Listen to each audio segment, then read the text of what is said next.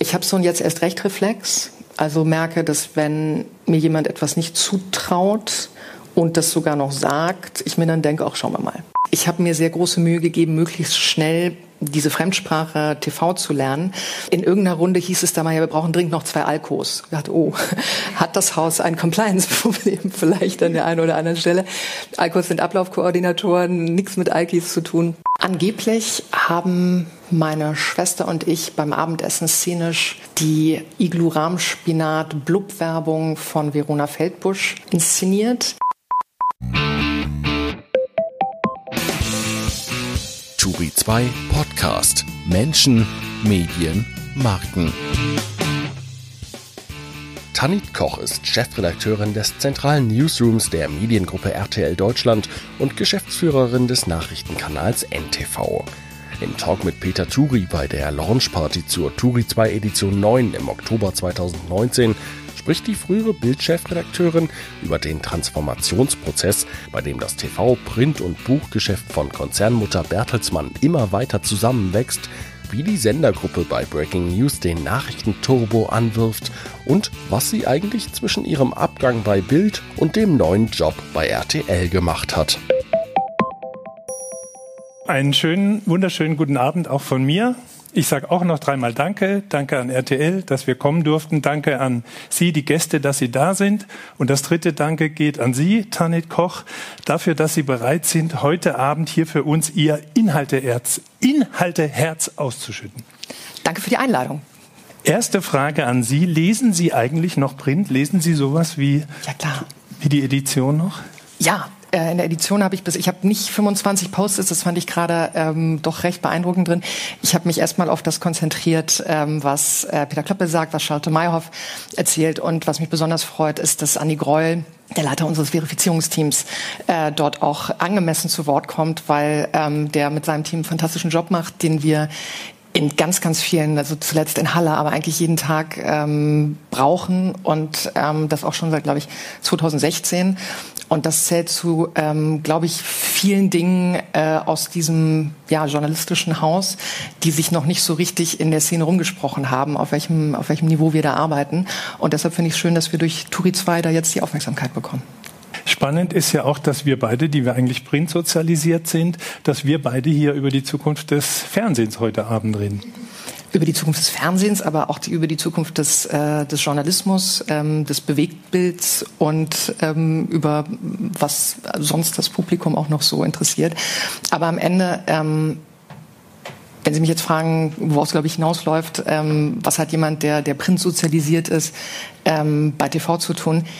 Ich glaube, dass eine journalistische Ausbildung, eine journalistische Haltung, also das, das Geschichten erkennen, ähm, zu wissen ähm, oder Wert darauf zu legen, ähm, über das zu berichten, was Menschen interessiert, die Bedürfnisse wahrzunehmen etc.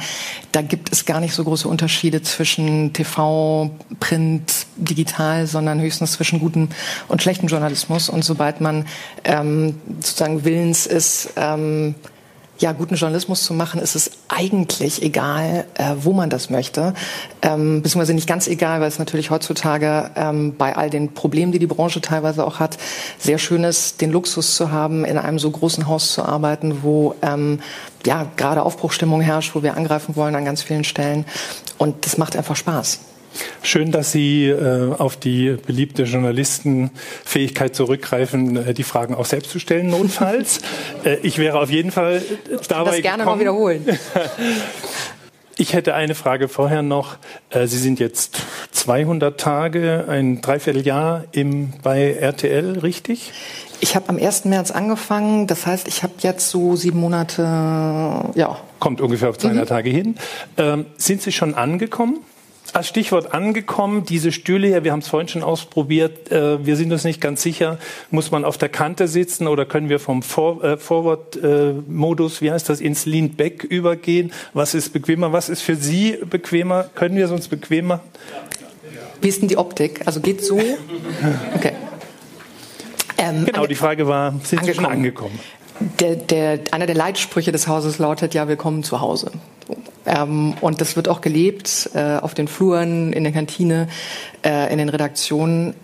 ich glaube, es gibt andere Unternehmen, die es einem weitaus schwerer machen, anzukommen. Und hier wird es einem ähm, ausgesprochen leicht gemacht, was überhaupt keine Selbstverständlichkeit ist, in, in, also sozusagen in, inmitten einer solchen Transformationsphase, Geschäftsführung ändert sich, dann kommt da die, die bislang eigentlich irgendwie nur Verlagswesen, was macht die jetzt, fährt die Fernsehen vor die Wand etc. Das sind ja so Fragen, die man sich durchaus mal stellen könnte. Oder ja, so erstmal lernen, wie man eine, eine Matz macht und dann schauen wir nochmal weiter. Aber ähm, am Ende ist eine sehr große Offenheit da für Neues. Es ist also wirklich, es ist Neugier auf Menschen. Das zieht sich ja auch durchs Programm. Ähm, und ich habe mir sehr große Mühe gegeben, möglichst schnell diese Fremdsprache TV zu lernen, ähm, wenn da so Begriffe wie NIF kommen. Man hört sich nett an, Nachricht im Film. GOG ist Gehen ohne Grund.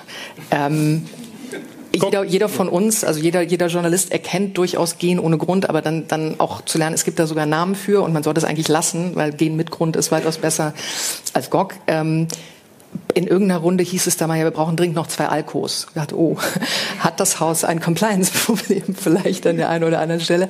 Alkos sind Ablaufkoordinatoren, nichts mit Alkis zu tun. Aber ähm, was Menschen, das ist so meine Erfahrung, ähm, schätzen ist, wenn sie selber gewertschätzt werden. Und ähm, ich habe nun den, den, den Vorteil, dass ich mal nicht so lange, aber schon mal einen Monat hier verbringen durfte in meinem Volontariat bei Bild. Ähm, damals war Michael Wulff Redaktionsleiter RTL aktuell. Der ist jetzt einer ähm, von vielen Kollegen. Ähm, einige davon sind da, Jan Rudolf sehe ich, Jan Wachtel, ähm, mit denen wir diesen Transformationsprozess ähm, ja, wuppen. Und da herrscht ein sehr, sehr großes Vertrauensverhältnis. Und wenn Menschen spüren, ah, ähm, ja, die wissen, was sie tun und sie sagen auch vorher, was sie tun, dann, dann hilft einem das natürlich beim Ankommen. Lange Antwort auf eine kurze Frage. Ergänzend würde ich ganz gerne noch sagen, dass ich mir ansonsten auch Mühe gebe, diesen Außenblick, also so einen künstlichen Außenblick, so lange wie möglich beizubehalten, weil es natürlich immer eine Gefahr ist bei großen Organisationen, und das ist ein Riesenladen hier, dass man sich sozusagen den Ge Gegebenheiten anpasst und nicht mehr hinterfragt, warum ist das eigentlich eine Gegebenheit oder muss das eine Gegebenheit sein? Ähm, und wir ja eigentlich dahin möchten, noch viel mehr als bislang, dass wir uns an, daran orientieren, was unsere Zuschauer, unsere User, ähm, die Leser, die Hörer des Post Podcasts etc. möchten und weniger an dem, was bislang möglich ist. Denn ähm, wenn man immer nur auf das guckt, was, was bis jetzt geht, ähm, verliert man irgendwie den Blick auf das, was so noch gehen könnte. Deshalb schadet es manchmal nicht, einfach ein paar Dinge mal ja ganz freundlich zu hinterfragen. Warum ist das eigentlich so und muss das so sein? Manche Sachen müssen so sein, die sind auch richtig so. Wir wollen auch nichts, nichts umwerfen, was gut funktioniert, aber an ein paar anderen Stellen kann man einfach mal fragen, lässt sich das nicht auch besser machen? Ich sehe, äh, Sie könnten problemlos den Abend ohne mich gestalten. Brauch, brauchen Sie wirklich meine Fragen? Wahrscheinlich nicht, aber ich traue mich trotzdem mal Sie zu. Sie sollten sich jetzt nicht ähm, für überflüssig erklären. Das okay. also gerade bei der, ich meine, der, der Abend trägt Ihren Namen. Alles klar. Allein deshalb. Okay, ich versuche mal eine Frage. Sie haben eben äh, beschrieben, es gibt GOG, Gehen ohne. GOG. Der GOG. GOG. Ja. GOG. Gehen ohne Grund. Aber ist, ist, erzähle ich hier gerade Unsinn eigentlich? Oder nein, es, es gibt den GOG, sehr gut. Genau. Gibt es denn auch KOK, kommen ohne Grund? Weil das glaube ich ja nicht, dass das bei Ihnen der Fall war. Sie sind ja mit einem Grund hierher gekommen. Mhm. Könnten Sie uns den KOK mal erklären? Sie fragen nach meiner Auftrags. Genau, was ist, was ist Ihr innerer Auftrag, Ihr äußerer?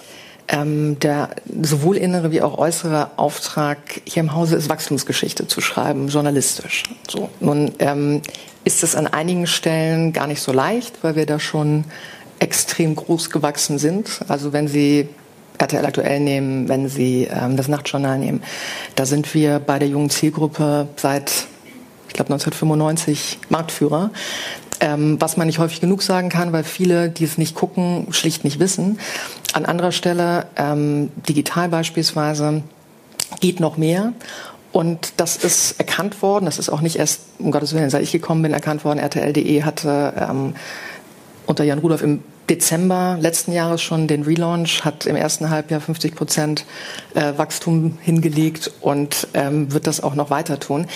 Ich glaube, dass das Hauptziel ist, dass wir etwas zusammenführen, was bislang ähm, sehr sehr vereinzelt, in hohem Maße aber eben vereinzelt vorhanden ist, nämlich journalistische Kompetenz. Und dass wir, wenn wir diese Kompetenz dort, wo sie bislang aufgehoben ist, in den einzelnen Redaktionen und auf den einzelnen Plattformen, in ein Inhalteherz, äh, wie wir es hier nennen, bringen, dort in verschiedene Ressorts thematisch unterteilen, Ich glaube einfach, dass wenn mehr Menschen mit derselben Leidenschaft für ein Thema zusammensitzen, am Ende mehr Kreativität und mehr Inhalte dabei herauskommen als bislang, dass wir natürlich dadurch weniger Doppelungen haben, dass wir insgesamt ähm, Geschichten besser erzählen können, koordinierter erzählen können, dass wir auch ein bisschen, bisschen mehr vorausplanen können. Das ist, ähm, das ist im Großen und Ganzen ganz grob zusammengefasst die Aufgabe.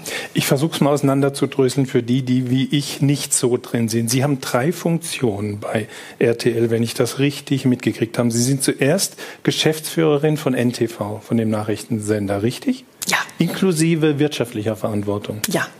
Zweitens sind Sie Chefredakteurin der Mediengruppe RTL im Sinne eines Netzwerks. Das müssen Sie erklären. Das dritte wäre Herrscherin über das Inhalteherz. Also wo fangen Sie morgens an? Womit fängt Ihr Tag an und wo hört er auf? Ich war gerade überrascht, weil äh, von der dritten Funktion, also ich komme auf zwei, ähm, die auch schon durchaus ausfüllend sind. Es gibt keine Chefredakteurin der Mediengruppe. Es gibt, ähm, wir sind vier Chefredakteure für unterschiedliche Bereiche, ähm, die es auch alle verdient haben, mit einem eigenen Chefredakteur bzw. einer eigenen Chefredakteurin ausgestattet zu sein. Das ist Sonja Schwedt hier, die Chefredakteurin NTV ist, Jan Rudolf eben schon erwähnt, äh, Chefredakteur RTL ähm, Interactive. Wir haben Michael Wulff, der für Info Network, also für den, für den Fernsehteil des journalistischen Chefredakteur ist ähm, und mich als Chefredakteurin, das war das letztgenannte von Ihnen, für dieses Inhalteherz für die Zentralredaktion. Das hört sich komplizierter an, als es ist. Am Ende braucht ähm, jeder Bereich die volle Konzentration meines Erachtens und glücklicherweise auch aus, äh, aus Sicht der Geschäftsführung ähm, die volle, volle Konzentration einer handelnden Person. Und das Gute ist, dass wir zu viert uns so gut ergänzen mit unseren unterschiedlichen Erfahrungswerten, unseren unterschiedlichen Schwerpunkten. Ähm, und, äh, und Zielen, dass wir uns da nicht in die Quere kommen, sondern dass es ein wirkliches Ergänzen ist.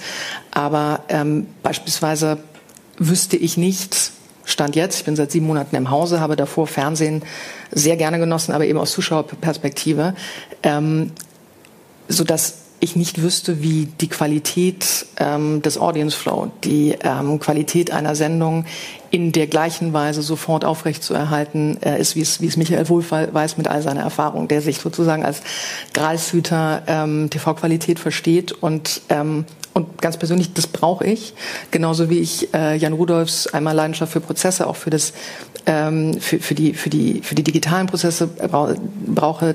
Sonja Schwedje, die äh, mit einer ähm, ja mit wahnsinnig viel Herz und wahnsinnig viel Kopf äh, für NTV brennt und das geht alles ganz gut zusammen. Am Ende, ähm, wie gesagt, ist es nicht so kompliziert, wenn man sich aufeinander einstellt und, ähm, und in der Beziehung harmoniert. Ich habe aber immer noch nicht verstanden, was genau Sie machen.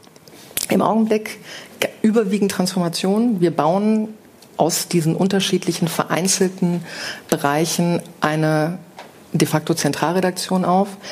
Wir nennen sie hier nicht so, weil Zentralredaktion als Begriff ähm, offenbar Ängste auslöst. Stellenabbau, ähm, Einheitsbrei etc., ähm, die hier nicht nicht nötig sind, weil wir weder Stellen abbauen werden noch Einheitsbrei fabrizieren. Wie viele Redakteure sind das denn, dieses? Wir reden immer so von ungefähr 700.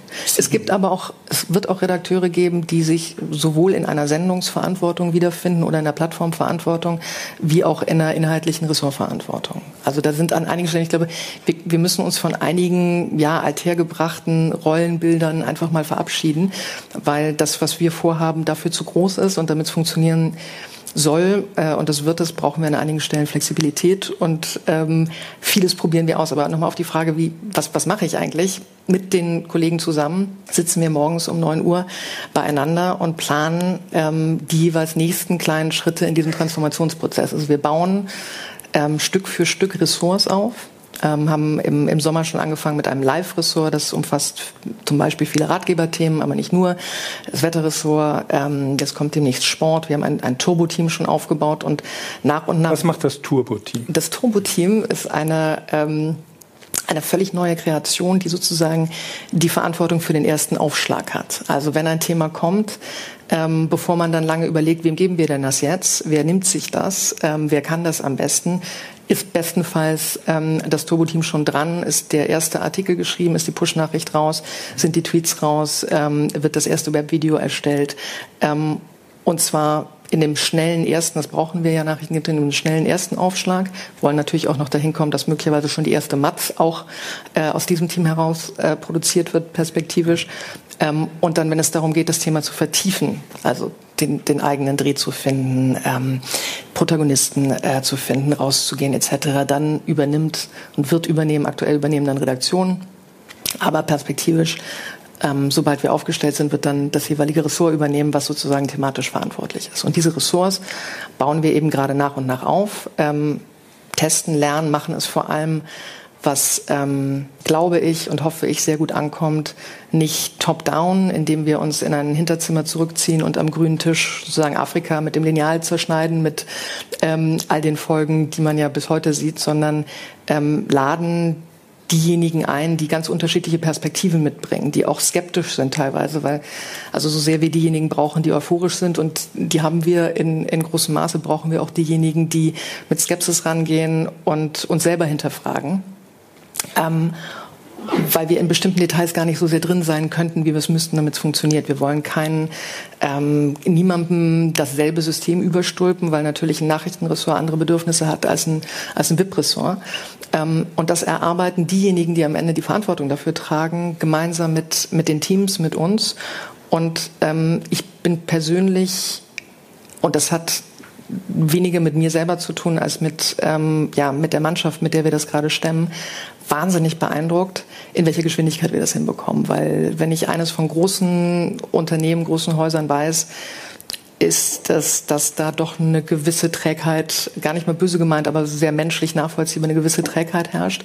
Und wir im Augenblick sozusagen von unseren eigenen Leuten angetrieben werden, es doch jetzt mal schnell, schneller hinzubekommen, weil an einigen Stellen Doppelstrukturen sind, die irgendwie nerven und ähm, eigentlich einige mit den, mit den Hufen scharen und schneller loslegen wollen, als wir es eigentlich vorhatten.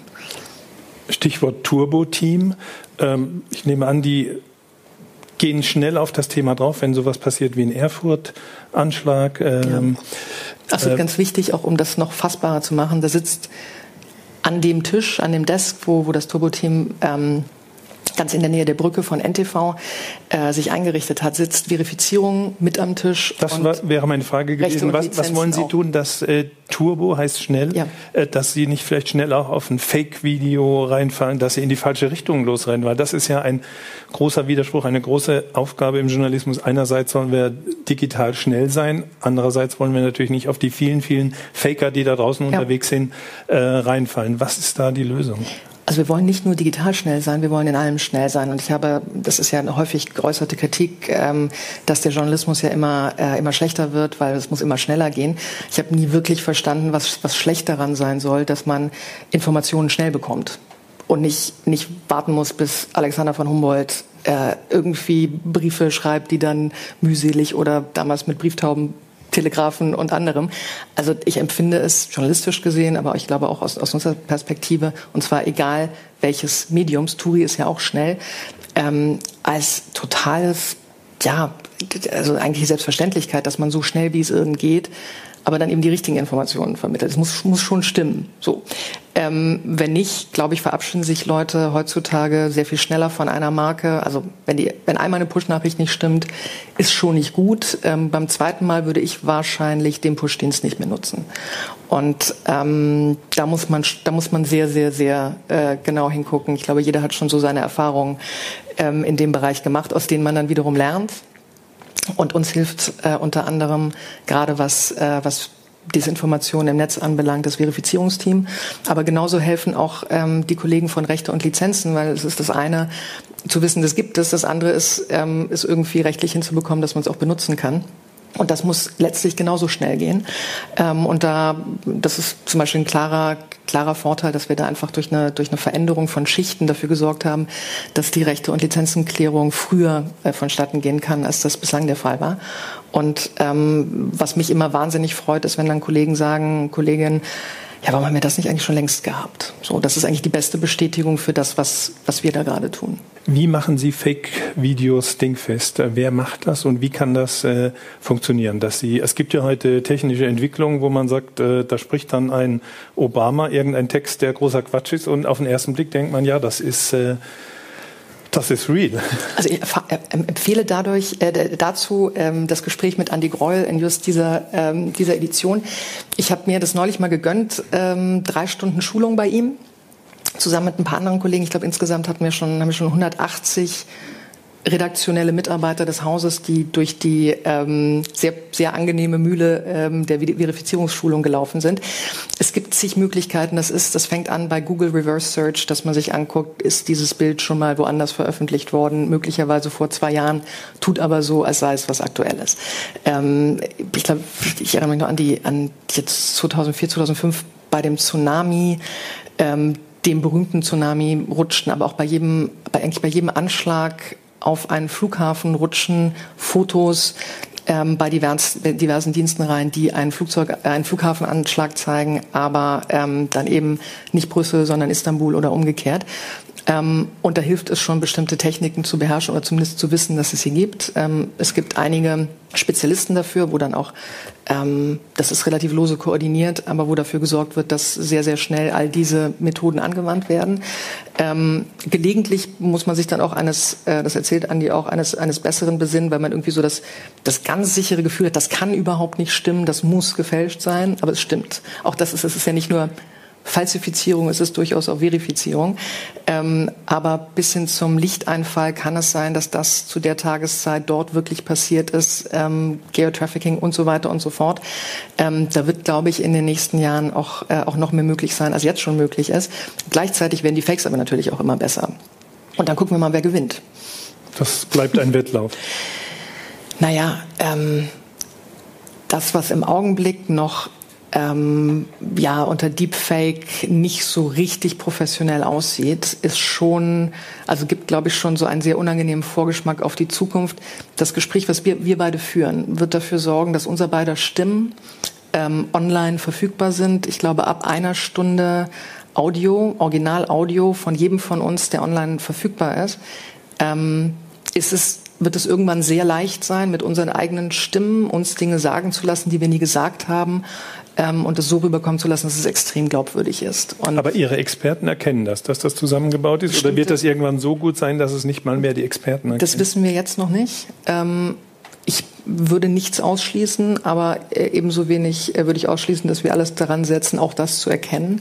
Aber ähm, wer weiß, was mit technischen Mitteln, beziehungsweise wir ahnen schon, was mit technischen Mitteln künftig, künftig möglich ist. Und, ähm Aber das werden keine schönen Zeiten für Journalisten und Kommunikationsarbeiter, wenn man wirklich seinen eigenen Augen und Ohren, die man denkt einzusetzen, wenn man so ein Video guckt, am Ende nicht mehr trauen kann. Andererseits äh, ist gerade dann der Bedarf nach Journalisten ja noch viel größer, dem hinterherzugehen. Und manchmal geht es dann vielleicht nicht ganz schnell, aber am Ende gibt es dann ja immer noch die Person, die es angeblich gesagt hat, die man selber auch nochmal fragen kann. Also ähm, bei aller ähm, digitalen, ähm, bei allen digitalen Recherchemöglichkeiten, die uns auch immer mehr helfen, an Informationen zu kommen. Ich glaube tatsächlich, dass Journalismus besser wird ähm, durch die Digitalisierung, weil wir transparenter werden müssen, weil wir nicht Sachen mehr aus dem Kontext ziehen können, weil die Betroffenen sich einfach beschweren werden.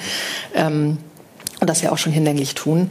Äh, glaube ich auch, dass das, was ebenfalls zu unserer Kernkompetenz gehört, nämlich zu den Menschen zu gehen und vor Ort zu recherchieren, ein weiterhin und wahrscheinlich noch mehr ähm, gefragter Teil unserer Arbeit sein wird. Gerade deshalb.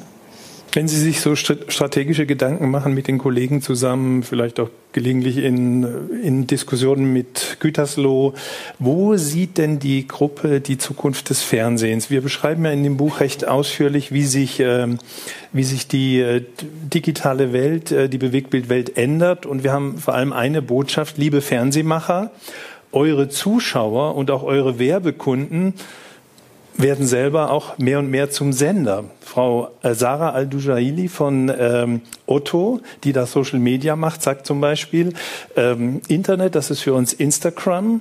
Und bei Instagram, das ist wie eine große Bar, wo alle sitzen und sich unterhalten lassen wollen, aber auch bereit sind, zur Unterhaltung beizutragen. Ähm, und machen dann entsprechende, Otto macht dann entsprechend auch äh, ihre Werbung äh, und zieht vielleicht auch ein bisschen Werbegeld raus aus RTL.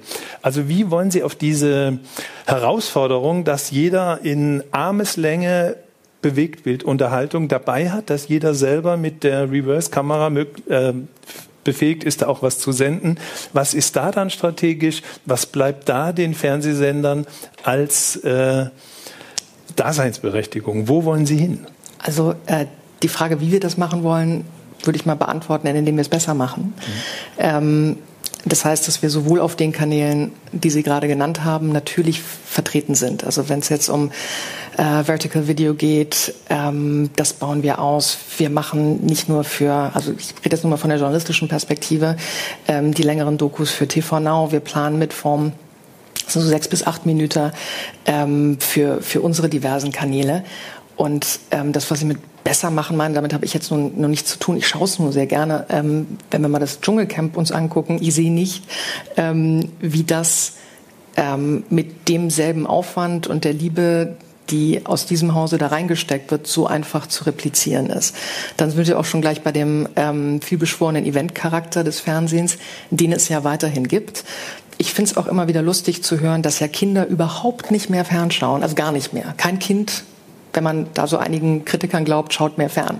Ich war jetzt gerade auf Ibiza für ein paar Tage, da waren diverse Kinder und wenn die irgendwie die Möglichkeit hatten, sich in ein, in ein Zimmer zurückzuziehen und den Fernseher anzumachen, dann haben sie das getan. Ich habe sogar das fotografisch ähm, als Beweismaterial noch festgehalten, um das allen potenziellen Kritikern. Also es ist immer die Frage, was läuft denn eben im Fernsehen? Ähm, ich selber stelle fest, durch Smart TV nutze ich meinen Fernseher, den ich eine Zeit lang quasi mit iPad Pro getauscht habe und kaum mehr angestellt habe, wieder sehr viel intensiver.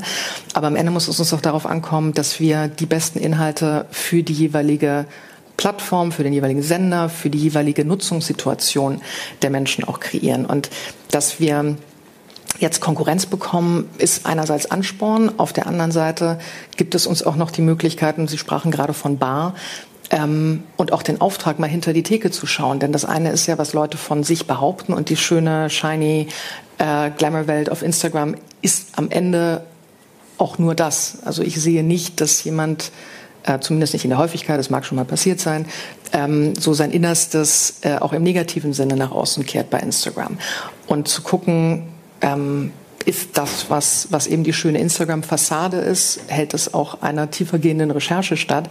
Das ist eben unser Job und ähm, dankenswerterweise geben uns da ja viele auch prominente Persönlichkeiten, die ansonsten ein Riesenproblem mit einer gewissen Berichterstattung hätten oder mit der Preisgabe von persönlichen Inhalten und Fotos und so weiter.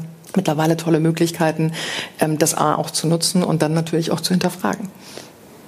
Im besten Fall schaffen Sie auch Events, Anlässe, äh, über die dann Social wieder diskutiert wird. Ähm, ich höre so in letzter Zeit öfter mal ähm, von großen Sendergruppen, wie auch RTL, dass man sagt, man will Local Hero sein. Ist natürlich äh, von Ihrer Seite ähm, gesetzt gegen die Global Heroes, gegen die Netflix dieser Welt. Wie sieht das denn konkret aus, wenn RTL sagt, wir wollen hier die Local Hero, der Local Hero sein? ich glaube, der beste, allerbeste Gesprächspartner dazu, Bernd ähm, und Jan, äh, könnte jetzt am, nein, also ähm, ich sehe das jetzt nicht so viele sagen, sondern eigentlich vor allem uns, okay. ähm, weil wir es, glaube ich, auch am besten leisten können. Ähm, Sascha Schwingel hat es heute in der SZ ganz gut ausgedrückt. Er meinte, er kennt ja die Zahlen von, von Babylon Berlin, die damals bei, äh, bei Sky vorab gelaufen sind.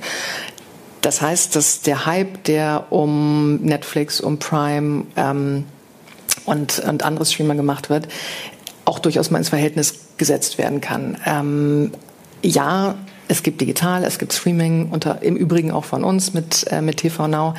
Aber ähm, die, die Möglichkeiten, sehr schnell auf ein aktuelles Bedürfnis innerhalb eines lokalen Marktes zu reagieren, hat Netflix nicht und hat Amazon nicht und wird jeder Konzern, der US-getrieben ist, ähm, große Schwierigkeiten haben zu entwickeln, während wir mit der Manpower, die ja nicht nur aus den ähm, genannten 700 Kollegen redaktionell ähm, von Reportern bis hin zur Produktentwicklung ähm, besteht, sondern auch die, die gesamte Sendergruppe umfasst. Ähm, plus, wenn man Content Alliance dazu nimmt mit Bertelsmann, ähm, auch noch die Kompetenzen von Gruner und Ja, bei BMG, bei Random House und so weiter, ähm, die wir eben bündeln können und damit am Ende einen ja, Standortvorteil haben und auch einen Wettbewerbsvorteil gegenüber jenen, die sich erstmal mühsam mit dem, mit dem deutschen Markt vertraut machen müssen.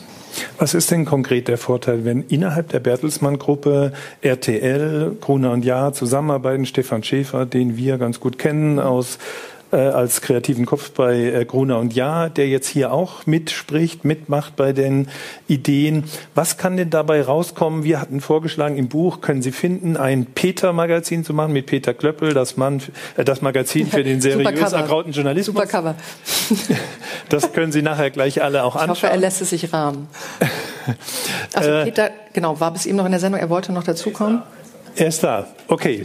Aber ja. jetzt sitzen Sie auf der Bühne. Jetzt sagen Sie mal, wo könnte es Beispiele geben, dass Gruner und Ja und RTL noch intensiver zusammenarbeitet? Äh, wo ist da der Vorteil, den Bertelsmann ausspielen kann? Also als ähm, die Biografie ähm, von Frau Obama erschienen ist, glaube ich, zeitgleich ein, ein Sterntitel äh, erschienen mit einem Interview mit ihr und würde sie noch mal eine Biografie schreiben, hätte ich schon die Hoffnung, dass es dann auch noch Bewegtbild dazu gibt. Das heißt, das wurde damals verpasst. Da hätte RTL ich dabei sein. Ich glaube schon. Korrigiert mich. Ich glaube es. Also ich habe es nicht gesehen. Ich glaube, wir beide hätten es irgendwie wahrgenommen. Und ähm, möglicherweise ist es angefragt worden und Michelle Obama hat, hat abgelehnt. Das kann ich nicht beurteilen, das kann sein. Ähm, wir sehen an aktuellen... Ist am Ende möglicherweise eine Frage des Preises. Es war ja eh nicht ganz billig, das Buch. Also in Zukunft könnte man so Pakete machen, wo Sie sagen, da ist das exklusiv, 45 Minuten für RTL Am Ende geht es doch darum, dass... Ähm, die, die Überschneidung bei unseren Nutzern, bei unseren Lesern, bei den Zuschauern, bei den Hörern so riesengroß nicht sind. Alleine schon, wenn Sie, wenn Sie RTL und NTV nehmen, haben wir eine Überschneidung von 0,0001 Prozent. Das heißt, Sie können völlig problemlos Beiträge, und das wird auch gemacht, aus dem Nachtjournal bei NTV senden und umgekehrt, äh, ohne dass irgendjemand genervt wird, weil er ähm, eine Sache doppelt sehen muss. Ähm, nicht jeder äh, RTL-Zuschauer ähm, nimmt auch den Stern wahr. Nicht jeder Sternleser ähm, schaut die ganze Zeit RTL, um zu sehen, was da passiert. Ähm, wenn das Team Wallraff ähm, eine Undercover-Recherche leistet, ob jetzt bei, bei Ryanair oder davor in deutschen Psychiatrien, ähm, dann finde ich es bei der Relevanz der Inhalte, die wir schaffen, eigentlich schon sträflich, nicht dafür zu sorgen, ähm, die größtmögliche Reichweite für so ein Thema oder diese Themen überhaupt zu schaffen. Denn wir haben ja auch alle den Beruf nicht ergriffen, um wenig Leute zu erreichen, sondern wir möchten ja eigentlich schon ziemlich viele Menschen erreichen. Und da dafür zu sorgen, dass wir uns bei bestimmten Themen, das wird nicht immer klappen, es geht auch nicht darum, dass jeder dann immer alles machen muss, was der andere machen muss, sondern es ist eher alles kann und nichts muss, ähm, dass wir uns bei bestimmten Themen, ob jetzt Nachhaltigkeitswoche, ob die Greta-Überfahrt, ähm, da hat äh, freundlicherweise ähm, haben die Kollegen von vom, vom Stern, äh, Christian Krug insbesondere, äh, von Gruner uns geholfen, ähm, das erste Bewegtbild-Interview mit Boris Herrmann äh, hinzubekommen. Interview dazu ist natürlich auch im, im Stern gewesen, dass man ähm, Anna Bicke Gretemeyer ist hier, dass wir dass wir WhatsApp-Gruppen ähm, sehr schnell schon gebildet haben, um uns auch bei bei tagesaktuell anliegenden Recherchen mal abzustimmen. Kennt ihr da wen? Habt ihr da wen? Armbrustmorde ähm, da einfach auf die, auch auf die Kompetenz, die in Hamburg sitzt äh, und in Berlin und an noch vielen anderen Stellen zurückgreifen zu können, hilft uns wahnsinnig. Und die Herausforderung ist immer, es, es so hinzubekommen, ähm, dass wir keine, keine ja, Reibungsverluste haben, dass kein mega Kommunikationsdefizit entsteht, ähm, weil nochmal, wir werden dadurch im Zweifel noch größer mit all den Gefahren, die eine, die eine große Organisation mit sich bringt. Aber um noch ein persönliches Beispiel zu nennen, ich hatte ähm, wann war das, entweder vor zwei oder vor drei Jahren in der Nannenjury, ähm, bekommt man ja vorher die Texte ähm, zugeschickt, die es äh, auf die Shortlist schaffen sollen. Und ähm, da war eine Recherche vom Stern zu Rossmann, dem Drogen, großen Drogerie, ähm, der großen Drogeriekette und den Arbeitsbedingungen von Regaleinräumern. Und ich habe mich wahnsinnig geärgert, dass ich das gelesen habe, weil mir das zuvor durchgerutscht ist. Ich habe es im Stern selber nicht, nicht wahrgenommen. Mein Fehler, hätte ich wahrnehmen müssen. Redaktion ist auch irgendwie dran vorbeimarschiert.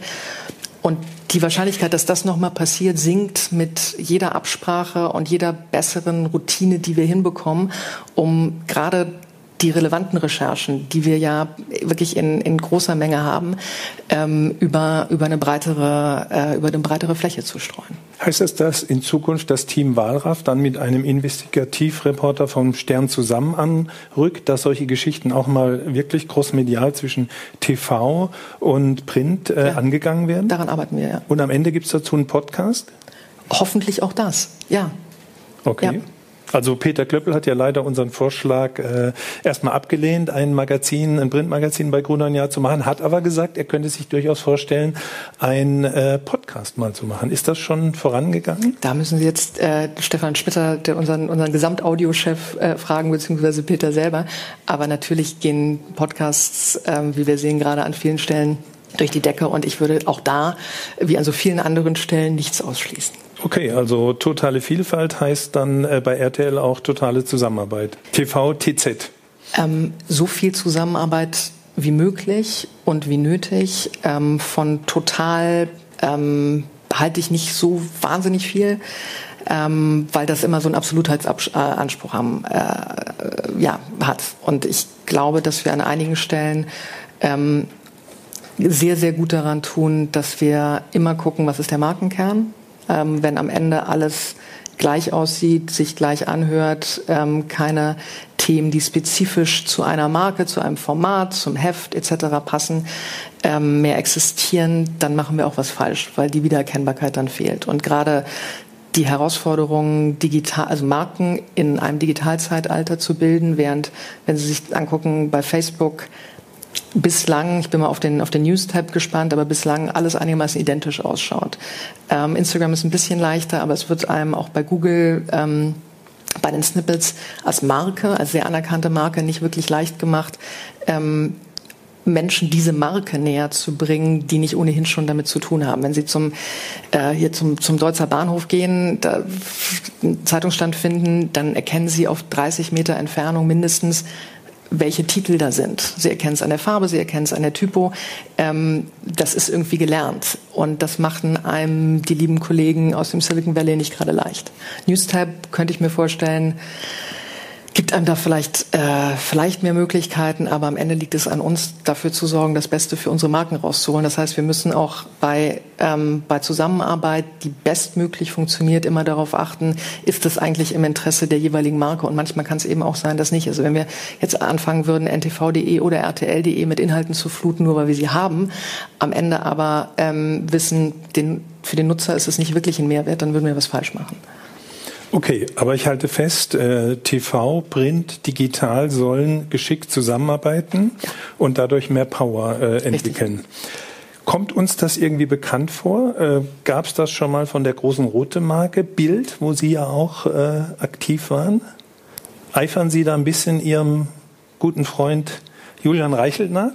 Ich glaube, wir müssen niemandem nacheifern und ehrlicherweise ähm, kommt mir das nicht bekannt vor. Ich versuche jetzt, ich ahne, Sie wollen auf irgendwas hinaus, ich gehe gerade mal in mich, ähm, aber ich habe kein Déjà-vu. Okay, dann frage ich anders. Ist Danke. der einzige Konkurrent, der äh, Ähnliches machen kann, Print, Fernsehen und digital in einem äh, zumindest Ideenpool, Journalistenpool äh, zu integrieren, ist da der einzige Konkurrent Springer? Ich überlege, ob wir, naja, wenn andere Verlage auf die Idee kämen, ähm, und es gibt ja noch mehr Verlage äh, in diesem Land glücklicherweise, ähm, sich auf ein sozusagen auf ein Bewegtbild äh, auf eine neue Kernkompetenz einlassen zu wollen, dann glaube ich nicht, dass, dass Axel Springer und Bilder die einzigen sind, die das hinbekommen. Axel Springer ist sehr, sehr weit, was, was das Digitale anbelangt, ähm, hat mit Welt ähm, einen Wettbewerber zu NTV. Äh, auch im, äh, im TV-Bereich. Ähm, Bild entnehme ich den Medien, unter anderem Turi, äh, plant Fernsehen. Ähm, aber das ist ja aus einer Marke heraus. Was wir aktuell ähm, vorhaben, ist ähm, sozusagen Verlag plus Mediengruppe, hier digital und TV, plus potenziell ähm, alles, was noch ein Buchverlag, ähm, was Audio, was noch ein ähm, BMG zu bieten hat, äh, inhaltlich zu kombinieren und ganz, also je, auch je intensiver ich jetzt darüber nachdenke, noch nicht da gewesen in diesem Lande, so. Und auch nicht, nicht so leicht, nicht so leicht kopierbar. Hm. Also es müsste sich zum Beispiel Burda mit Pro7 äh, zusammentun, um auch nur eine ähnliche Power zu haben. Ja, und selbst dann haben sie den. Was ja immer mal wieder ein Gerücht ist, auch bei. Ja, es gibt ja auch Gerüchte auf Springer und Pro7 und ich hm. beobachte das alles von der Tribüne. Wir haben ja wahrlich gut genug zu tun, um uns jetzt ständig noch über, ähm, über Branchengerüchte und anderes Gedanken zu machen. Aber guckt, also natürlich horche ich auf mit Interesse, wenn, ähm, wenn es heißt, Bild plant jetzt TV. Und auch das, ähm, ja, also gönne ich allen. Das zeigt eher, dass ähm, anders als äh, ja vielfach gesagt, äh, die, das Fernsehen durchaus eine zukunftsträchtige, ähm, ein zukunftsträchtiges Medium ist, wenn eine starke Marke wie Bild sich da jetzt ähm, da jetzt auch dran versuchen will.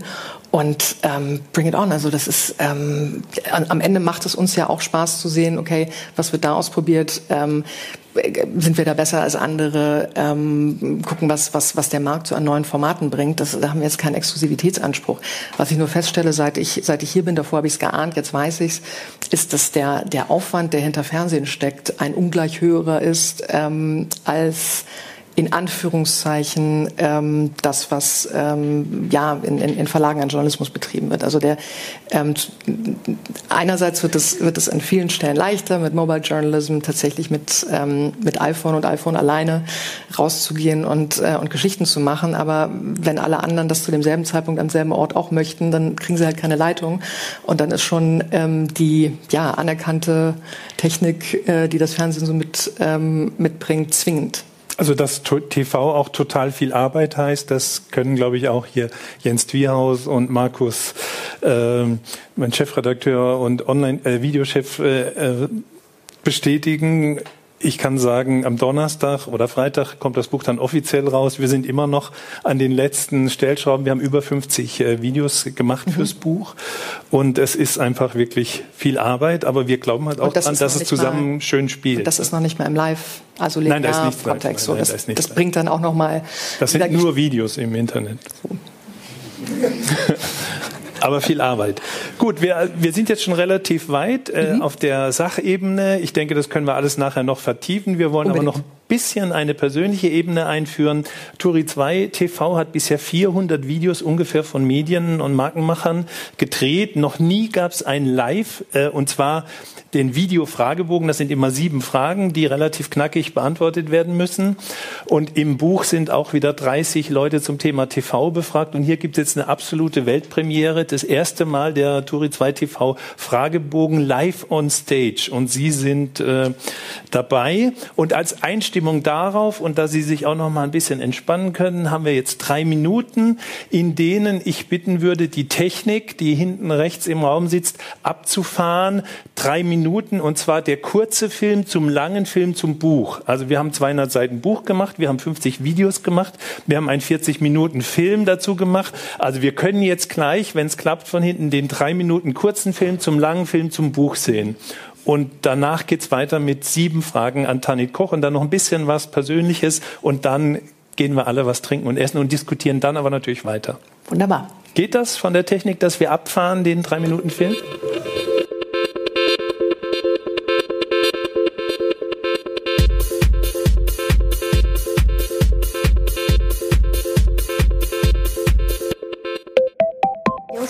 Langsam mal anfangen. Wir wollten noch alle Videos anschauen, die wir für die Edition gedreht haben und das sind wirklich viele. Mein großes Vorbild im Fernsehen war, es gab mehrere im Fernsehen. Es gab Bud und Sandy, die beiden aus Flipper. Es gab Camillo Felgen, den Moderator von ah, wie hieß die Sendung? Diese Spiel ohne Grenzen. Spiel ohne Grenzen, ganz genau. Wie aus der Pistole geschossen, Hans-Joachim Kuhlenkamp. Äh, zum einen Hans Rosenthal, den fand ich immer großartig, weil der so gehüpft ist. Und ähm, Colt Sievers, wenn man das so sagen darf. Ähm, ich wollte Tierfilmer werden. Ähm, und mein großes Vorbild damals war tatsächlich Heinz Zielmann, der große alte Mann des deutschen Tierfilms. Ich weiß den Namen nicht mehr, den Typ aus den Waltons. Ich habe dauernd die Waltons geguckt und war komplett verliebt in die ganze Familie. Es war so quasi Familienmodell, wie ich es gerne gehabt hätte. Werner Jimmick, weil der nicht nur ein netter Onkel war, sondern auch ein richtig kantiger Umweltaktivist. Flipper, weil ich das am Samstagnachmittag für eine halbe Stunde vor einem Farbfernseher bei einem Freund schauen durfte. Und das war was ganz Besonderes. Die Macher von Wetten, das ich habe mit Schnittchen im Schlafanzug auf dem Sofa gesessen und habe gesehen, was für große Shows die Leute machen. Wo noch die großen Stars nach Deutschland gekommen sind. Äh, das, das durfte ich natürlich nicht verpassen und da war ich immer ganz froh, wenn ich so lange aufbleiben durfte ähm, äh, und es zu Ende schauen durfte. Tja, da muss ich zugeben, eigentlich gab es gar keins. Ich wollte ja gar nicht ins Fernsehen. Das ist ja alles so ein bisschen passiert.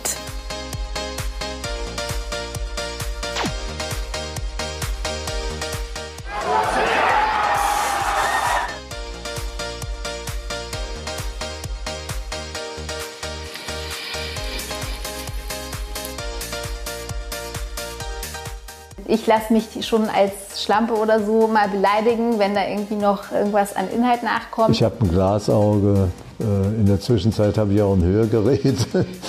Und morgens stelle ich immer den Anspruch, fünf Dinge nicht zu vergessen. Auge, Ohr, Handy, Portemonnaie und Autoschlüssel. Eine Ex-Freund hat mal über mich gesagt, Opernball meets Arschgeweih. Das fand ich eigentlich auch eine gute Beschreibung. Heute gucke ich am liebsten alles. Also ich gucke wirklich alles. Also ich schaue in jedem Land, wo ich bin, in jeder Stadt, wo ich bin, auch im deutschen Fernsehen. Ich schaue wirklich alles. Ich glaube, es gibt im deutschen Fernsehen gar nichts, was ich noch nicht geschaut habe.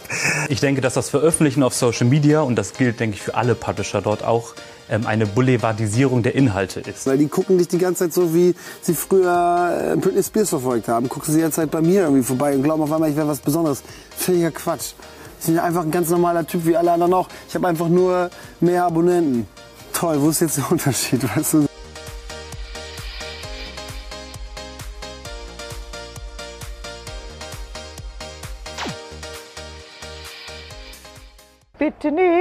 Vor den Kindern. like ice in the sunshine, like ice in the sunshine. Kaba, Kaba, hält dich gesund. Turi 2 Edition. Inspiration für Macher. Übrigens, diesen Film gibt's auch als Buch.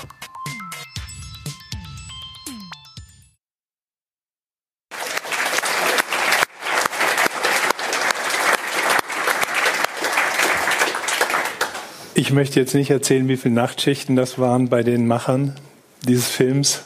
Ähm, aber ich glaube, wir sind alle happy damit und freuen uns, dass wir so im Kleinen auch das ein bisschen machen können, was, was sie im Großen machen, nämlich integrierte äh, Medienproduktion, indem wir digital sind, mhm. äh, ein Buch haben, äh, Film und äh, Audio machen. Äh, Peter Klöppel, das lange Interview gibt es zum Beispiel auch als Audio. Äh, und auch zunehmend, ähm, das ist das nächste, dass wir hier so Events machen. Und jetzt haben wir die Weltpremiere, äh, die sieben Fragen des Fragebogens hier in diese Kamera, auch damit Sie sie ein bisschen kennenlernen, äh, an Tanit Koch. Ich lese mal vor, im Kopf habe ich sie auch nicht. Und zwar, Sie ergänzen einfach immer, als Kind war mein großes Vorbild im Fernsehen. Erstmal mein Kindheitstrauma zu überwinden, weil ich kein Kabelfernsehen hatte. Ähm, mal für einen Monat testweise, da habe ich mich dann gleich ins A-Team äh, verliebt, insbesondere in Face. Ähm, MacGyver fand ich erschreckenderweise auch ziemlich cool. Ähm, dann wurde das Kabelfernsehen nach einem Monat wieder abgestellt. Ich habe es dann, ich glaube, ich war zehn, versucht eigenhändig wiederherzustellen, an der Buchse ähm, rumgefummelt und dann gab es gar kein Fernsehen mal äh, für eine gewisse Zeit. Und journalistisch müsste ich jetzt wahrscheinlich sagen, Fritz Pleitgen, äh, Friedrichsen etc. Küppersbusch erinnere ich noch von Zack, aber also vom, vom Herzen her war es vor allem Alf. Alf und die Katze. Diese Werbung hat mich beeindruckt. Angeblich haben meine Schwester und ich beim Abendessen szenisch die Iglu-Rahmspinat-Blub-Werbung von Verona Feldbusch inszeniert. Ähm, bewusst beeindruckt hat mich äh, die Benetton-Werbung, die sogenannte Schockwerbung äh, mit HIV und, und anderen, die ja auch erstmal verboten wurde, dann wieder erlaubt, dann wieder verboten. Ich glaube, Gruner und Ja, da schließt sich der Kreis, hat, glaube ich, acht Jahre geklagt, um die veröffentlichen zu können. Ähm, das war 90er Jahre und ja, immer noch beeindruckend. Printwerbung übrigens. Printwerbung, ja. Diesen TV-Moment werde ich nicht vergessen, nie vergessen. Ähm, den Mauerfall.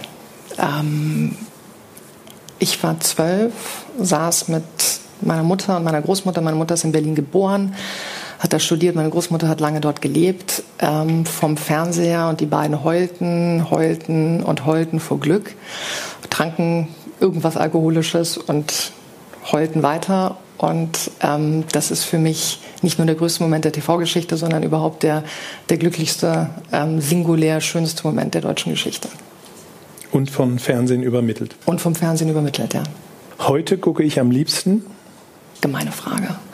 Ähm, tagsüber alles, was, ähm, was im Hause so läuft, sind diverse Bildschirme im, im Büro. Ich gucke querbeet. Ich gucke wirklich viel und gern und oft von äh, Snippets auf Twitter, Tiervideos, ähm, Serien. Ich streame, ich binge. Ähm, bestimmte Sachen gucke ich lieber in Gesellschaft als allein. Aber ähm, mittlerweile habe ich ja sogar noch ein Redaktionsportal, wo ich äh, den Rohschnitt sehen kann. Also einfach wahnsinnig viel und gern und alles. Das ist noch schön, das ist noch schöner als ein gemütlicher Fernsehabend.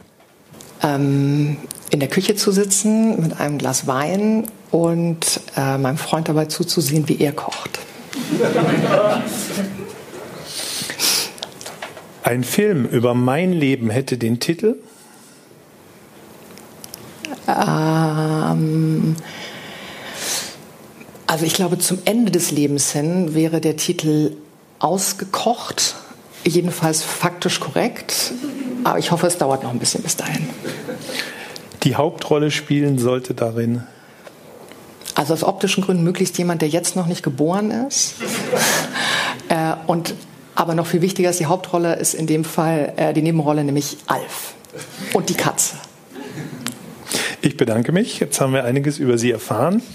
Ein ganz klein bisschen wollen wir noch wissen. Fünf Minuten. Halten Sie es noch so lange aus mit dem Hunger und Durst? Fünf Minuten. Wir haben überzogen, oder? Haben wir überziehen? Ja, wir haben ja keine festen Sendezeiten. Okay. Das ist ja schön im Internet. ähm, ein bisschen eine Frage, was Sie persönlich äh, antreibt. Was hat Sie geprägt, außer Alf und die Katze? Was haben Ihnen Ihre Eltern mitgegeben, außer diesem ungewöhnlichen Namen Tanit? Den habe ich mal gegoogelt. Der Vorteil ist, glaube ich, Sie haben noch 2013 das Twitter-Handle Tanit problemlos gekriegt, obwohl Sie spät äh, auf Twitter sind. Bei Peter, das war bestimmt schon ganz schnell weg. Und auch der eine Nico, den ich kenne, der das tatsächlich hat, Nico, der war dann 2007, kurz nach Gründung natürlich, also mal vielleicht zum, zu dem äh, Vornamen. Tanit ist die Fruchtbarkeits, eine punische Fruchtbarkeitsgöttin. In der Tat. Was hat Ihre Eltern angetrieben, Sie so auszustatten mit so einem tollen Namen? Also zu dem Twitter-Handle, ich glaube, der Unterschied ist nicht nur, dass ähm, äh, Peter und ich gleichermaßen nicht so die allerfrühsten, sondern dass ähm, Tanit vor allem ein so unfassbar seltener Name ist, dass ähm, er auch sehr leicht googelbar ist. Das ist, wenn man den, ich glaube, elfthäufigsten Nachnamen der Republik hat, Fluch und Segen gleichermaßen, also Auffindbarkeit absolut gegeben in allem ähm, Schlauen, aber auch äh, durchaus mal Doofen, was ich, was ich so von mir gebe oder über mich ähm, andere von sich geben. Es ist immer relativ leicht, äh, leicht aufwendbar. Meine Eltern, insbesondere mein Vater, der ähm, Frühgeschichtler ist äh, und Ausgrabungen in Cartagena, das ist Neukarthago, Punia, für alle, die es, ich bin in dem Fach nicht so bewandert, aber meinen Namen kann ich wenigstens erklären, ähm, äh, sind, äh, sind, sind die am Ende Phönizier Tanit ist die Stadt- und Staatsgöttin äh, von Karthago, das weibliche Pendant zu Baal, auch Mondgöttin. Und Ibiza habe ich vorhin schon erwähnt. Da war ich jetzt zum ersten Mal. Ähm, Tanit ist auch somit die Schutzheilige von Ibiza. Und weil es eine Insel ist, hat sich der Tanit-Kult dort noch sehr viel länger gehalten als überall sonst. Ähm, und äh, dort gibt es auch einen äh, Strand oder eine Strandbar namens Tanit Beach. Ja, mit T-Shirts, sodass ja. jetzt endlich auch mal über T-Shirts mit meinem Namen und sogar einem, einem Strandtuch, äh, Handtuch mit meinem Namen verfüge, was mich alles sehr glücklich macht. Ähm, ich weiß nicht, ob meinen Eltern das damals so klar war. Haben Sie mal gecheckt, ob Ihre Eltern neun Monate vor Ihrer Geburt in Ibiza waren? Das habe ich nicht gecheckt, aber ähm, das ist eine gute Idee, da mal nachzufragen. Bin ich tatsächlich noch nicht drauf gekommen, aber ich, ich glaube nicht auf Ibiza, ähm, möglicherweise woanders, das finde ich raus. Guter Rechercheauftrag. Ähm, ich habe zum Beispiel eine Einladung bekommen, mich mal zur Musterung zu begeben, weil die meisten Menschen einfach mit Tarnet, weil da kein A am Ende dran ist, einen männlichen Vornamen ähm, verbinden. Und ja, so. Also ich habe mir eine Zeit lang ich habe hab noch zwei weitere Namen, Tante Elisabeth Sophie. Meine Mutter mal gefragt, warum, warum denn nicht Sophie? Weil man als Kind möchte man ja möglichst irgendwie dazugehören und reinpassen und da will man sowas Ungewöhnliches gar nicht unbedingt. Also ich zumindest wollte es nicht. Und dann sagte sie nur, du, wir sind im Rheinland, also hättest du Sophie geheißen, dann wärst du ja der Söpfsche gewesen und das ähm, wäre vielleicht auch nicht so das und so. So. So viel zum Namen. Was haben Ihnen Ihre Eltern Ihnen noch mitgegeben und was treibt Sie an? Ich bin ähm, bei meiner Mutter groß geworden, zusammen mit meiner älteren Schwester, die mir vor allem durch schlichtes Vorleben und gar nicht so sehr sagen und ich erziehe dich jetzt sehr viel mitgegeben hat. Berufstätig, ausgesprochen liberal in dem Sinne, dass mir nie irgendwie mal vorgeschrieben wurde, wen ich nach Hause bringen soll äh, und wen nicht, sondern es waren jetzt keine Punks dabei, aber ich wette, wenn ich irgendeinen Punk als Freund gehabt hätte mit einer Ratte auf der Schulter, hätte man mir irgendwie noch Speck gebracht äh, aus der Küche, um die Ratte zu füttern. Ähm, das ist einfach eine große, eine große Offenheit, total dünkelfrei. Ähm, und so das Grundvertrauen, was ich glaube, was das Beste ist, was Eltern ihren Kindern mitgeben können, dass, ähm, dass man ein geliebtes Kind ist, dass nichts so schlimm sein kann, dass man nicht noch nach Hause kommen kann ähm, und dass äh, alles, was man tut, irgendwie toll ist und man auch alles eigentlich tun kann. Und ähm, deswegen hat mich, äh, ja, das, hat, das wurde so nie formuliert, aber ich glaube, dass, dass daraus dann so ein Gefühl, nicht hinter den eigenen Möglichkeiten zurückzubleiben, kommt. Wie gehen Sie mit Niederlagen um? Ja, das Leben ist zu kurz, um sich jetzt zu lange damit zu beschäftigen. Ich glaube, wenn, äh, wenn man was daraus lernen kann, ist es gut, was daraus zu lernen. Ansonsten lerne ich auch lieber aus den Fehlern anderer als äh, aus eigenen Fehlern, ähm, die ich natürlich mache und äh, die mich dann in der Regel am, äh, am, am meisten ärgern. Ähm, ich habe so einen jetzt erst recht Reflex. Also merke, dass wenn mir jemand etwas nicht zutraut und das sogar noch sagt, ich mir dann denke, auch schauen wir mal. So. Und das, damit bin ich bislang eigentlich ganz gut gefahren. Haben Sie denn Ihr Ausscheiden bei Bild als Niederlage empfunden? In gewisser Hinsicht ja, ähm, weil ich habe es ich neulich mal, mal beschrieben, ich an einer Stelle nicht die Unterstützung bekommen habe, äh, um die ich gebeten habe. Und das ist natürlich irgendwie, also anders wäre in dem, in dem Moment schöner gewesen. Ähm, ich habe es allerdings nie bereut und ähm, eben einerseits Niederlage, andererseits auch das Gegenteil davon, weil ich glaube, dass ich äh, oder ich weiß, dass ich mit einem Lächeln ähm, das Haus verlassen habe und dort jahrelang sehr, sehr gerne, eigentlich jeden Tag gerne zur Arbeit gegangen bin, aber dann auch mit einem Lächeln rausgegangen bin. Und ähm, das nicht nur äh, damals oder nicht nur heute nicht bereue, wo ich halt hier in diesen wunderbaren Hallen ähm, tätig sein kann, sondern auch vom ersten Moment an nicht bereut habe. Das war jetzt nicht absehbar, dass dann sozusagen der nächste Top-Job direkt im Anschluss kommt. Ähm, ist so passiert, freut mich sehr und nimmt mir deshalb auch irgendwie die, ich, ich neige aber auch nicht dazu, lange Sachen hinterher zu, ähm, zu trauern. Und das war der richtige Zeitpunkt, das war die richtige Entscheidung. Ähm, und am Ende wächst man daraus. Also was, was ich über mich gelernt habe ähm, in der ganzen Zeit, ist mir sehr viel wert und sowas mache ich auch ehrlicherweise lieber Anfang 40 als ähm, ja zum späteren Zeitpunkt, weil man, weil ich natürlich daraus gelernt habe auch. Ja. Sie haben an einem, Sie immer so Sie haben irgendwann unterstützt. Sie haben, ja, weil ich es Ihnen glaube.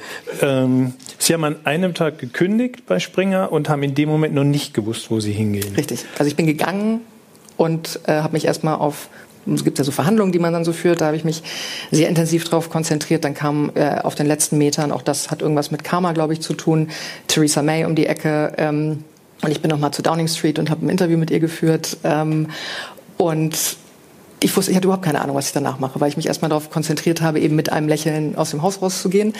Ähm, das war es auch wert. Und dann meldete sich gleich ein, äh, ein enger Freund und meinte auch, super, hast du jetzt Zeit? Ich habe schon gebucht, Gorillas in Ruanda angucken und Uganda, komm doch mit. Und dann begann ein wunderbares Jahr voller Reisefreiheit. Und äh, ich kann es nur jedem äh, wirklich jetzt natürlich nicht unseren lieben Kollegen, die wir dringend brauchen, hier. Aber ansonsten allen anderen. Aber vielleicht den Ex-Kollegen bei der Bild? Nein, den muss ich gar nichts. Ähm, Auch den. Die sind schon, also nochmal, Bild ist, ähm, ich bin jeden Tag gerne zur Arbeit gegangen und äh, hänge weiter auch an der Marke und natürlich noch viel mehr an, an vielen Kollegen, mit denen ich da lange ähm, zusammengearbeitet habe. Und am Ende glaube ich, dass, ähm, dass wir alle in der Lage sind, für uns das Richtige zu entscheiden. Okay, aber Sie könnten allen außer Ihren eigenen Kollegen empfehlen, mal ein Sabbatical zu machen. Ja, wie lange war Ihres? Wie lang war Ihres? Ich hatte äh, fest vor, ähm, sechs Monate zu machen, mich dazu zu zwingen, weil man natürlich, äh, gerade wenn man so einen Job vorher hatte, irgendwie ein bisschen auch, ähm, auch das Gefühl hat, es jetzt gleich wieder irgendwie allen beweisen zu müssen. Und, ähm, und dagegen habe ich sehr erfolgreich angekämpft. Ich dachte, ich, ehrlicherweise muss ich auch ähm, niemandem was beweisen.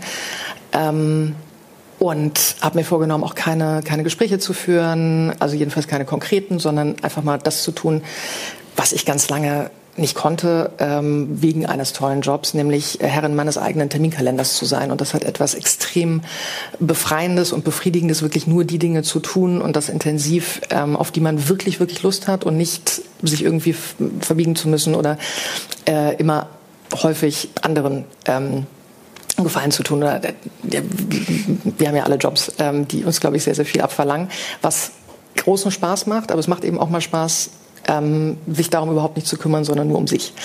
Und ähm, nach fünf Monaten intensiven sich um mich kümmern, Genitiv, oder? Sich kümmerns. Habe ich mich dann gefragt, wieso eigentlich nur sechs Monate äh, und nicht noch länger. Ähm, hatte noch einen, einen, Sommer in Stanford, äh, der mir wahnsinnig viel gebracht hat, weil ich auch dachte, jetzt nur Gorillas und Kentucky Derby und Island. Ähm, vielleicht noch mal irgendwie zurück an die Uni. Ähm, richtige Entscheidung. Und naja, und dann kam RTL um die Ecke. Der Gut. Beginn einer wunderbaren Freundschaft, Zusammenarbeit und es war eben auch da mal die Geduld aufzubringen, nicht sofort die Angebote, die natürlich kamen, anzunehmen, sondern wirklich zu sagen, ich, äh, ich lasse mir Zeit. Ähm, Ganz streng genommen war mir auch klar, dass äh, Frauen äh, in meinem Alter mit äh, einer gewissen Führungserfahrung im Augenblick auch jetzt nicht so schlechte Konjunkturperspektiven am Arbeitsmarkt haben und das hat natürlich geholfen, ja. Gut, da ich so langsam ein äh, leichtes ein, ein, Knurren, ein Magenknurren beim Publikum höre beim Publikum, äh, dass äh, Hunger und Durst sich einstellt und Sie sind ja noch da. Es sind so viele spannende andere Leute da. Viele warten auch aufs Buch. Würde ich sagen, eine allerletzte Frage ähm, gönnen wir uns noch und dann ähm, wenden wir uns dem Buffet zu. Was war der zweitbeste Job, den Sie angeboten gekriegt haben, den Sie dann aber für den besten hier bei RTL nicht annehmen konnten? Wir sind ja hier unter Profis und Profis werden verstehen, dass ich das nicht sage. Was wäre die Alternative? Dann gibt es eine allerletzte Frage. Was wäre die Alternative gewesen, wenn gar nichts mehr aus den Medien gekommen wäre? Was wäre der Alternative? Äh, da gab es ein paar. Branche? Ganz, wenn Sie Diverse. die Branche wechseln würden, was wäre dann spannend? Ich glaube, es gibt so viel. Das ist ja das Schöne. Das ist also am Ende der Journalismus beinhaltet diese gesamte Vielfalt, ähm, die viele andere Jobs nicht haben. Ähm, also wenn Sie fragen nach, äh, wer, wer, wer sind Ihre Vorbilder, wie, wie eben da in dem, in dem Fragebogen, das ist halt so ein Privileg, dann auch Menschen zu treffen, wie zum Beispiel äh, den Kollegen Küppersbusch, die ja, die das, das, also die Möglichkeit, ähm, die der Journalismus einen bietet, man kann es nicht häufig genug sagen, sind so großartig, dass man eigentlich nur jedem auch empfehlen kann, mal mindestens eine, ein, ein, ein Teil des Arbeitslebens irgendwie im Journalismus verbracht zu haben, weil es so, einem so wahnsinnig viel gibt. So, ähm, aber es gibt auch viele andere Branchen, die interessant sind. Ähm, bei einigen, wo ich vielleicht noch nicht mal drüber nachgedacht habe, dadurch dann ins Nachdenken gekommen, äh, gekommen bin. Und ich halte mir das einfach offen. Aber glücklicherweise muss ich aktuell über all das gar nicht nachdenken. Das war, wie gesagt, ein intensives Jahr mit vielen, vielen Gesprächen, ähm, vielen interessanten. Aber das Interessanteste hat mich eben hierher geführt und darüber bin ich echt froh. Also gut, wir sind auch froh, ähm, dass wir jetzt ein Ende finden und auch, liebe Tanit Koch, dass Sie im Journalismus geblieben sind. Sie hätten ja auch auf die andere Seite wechseln können, wie so viele andere Kollegen, äh, und eine Agentur machen, die und dann draußen erzählen, äh, die Medien brauchst eigentlich gar nicht mehr, ihr müsst nur noch Twitter beherrschen und mich von und euch von mir beraten lassen. Äh, das ist hier die bessere Alternative. Also ich bedanke mich für dieses Gespräch hier und auch Danke dafür, Ihnen. dass Sie im Journalismus geblieben sind. Danke Ihnen.